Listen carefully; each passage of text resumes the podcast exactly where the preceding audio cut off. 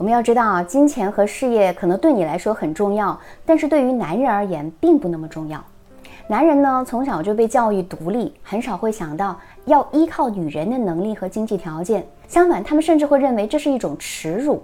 因此，男人他不会过多的关注一个女人挣多少钱或者具备怎样的职业能力，只要能够达到最低线即可。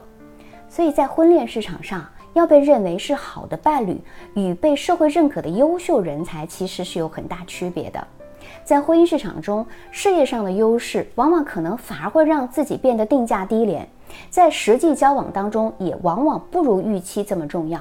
当然，这并不意味着我们女性无需努力追求事业和财富。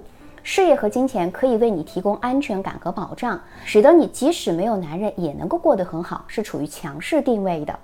如果你已经具备了随时去北欧等国家旅游的资格，那么显然是否有男人在身边已经不那么重要了。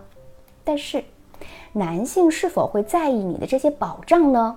可能并不在意，这会有一点压力。大部分男性甚至会觉得，嗯，这很有压力，因为他们认为可能无法满足你的物质和职业期望值。除非你同时具备出众的个人素质和高情商，在追求事业和金钱的同时，哎，也具备啊亲切感和体贴的方式来满足他的情感需要。但说句大实话，这在现实当中往往很难实现，对吗？